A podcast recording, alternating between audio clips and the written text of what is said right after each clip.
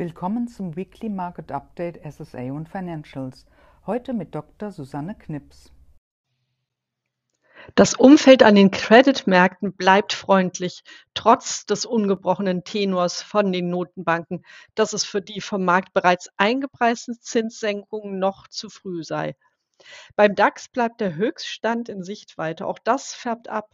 Der Primärmarkt zeigt sich weiterhin sehr aktiv. Bemerkenswert ist die hohe Anzahl von Emissionen mit langen Laufzeiten, die überwiegend problemlos über die Ziellinie gehen. SSA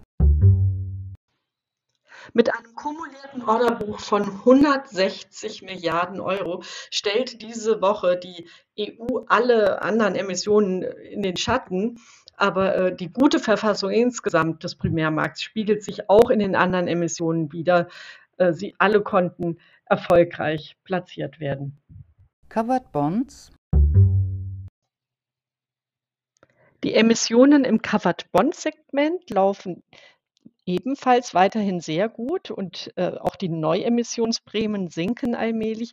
Diese Woche hat zudem gezeigt, dass auch lange Laufzeiten auf sehr großes Interesse stoßen und vielleicht auch noch erwähnenswert, mit der Shinhan Bank war auch ein koreanischer Emittent mit einer Euro-Benchmark aktiv. Senior Unsecured. Ja, und last but not least, Senior Unsecured.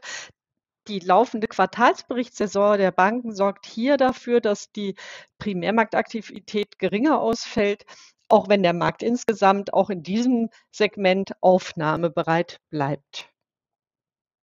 Die Publikation zu unserem Weekly Market Update finden Sie unter Research auf helaba.com.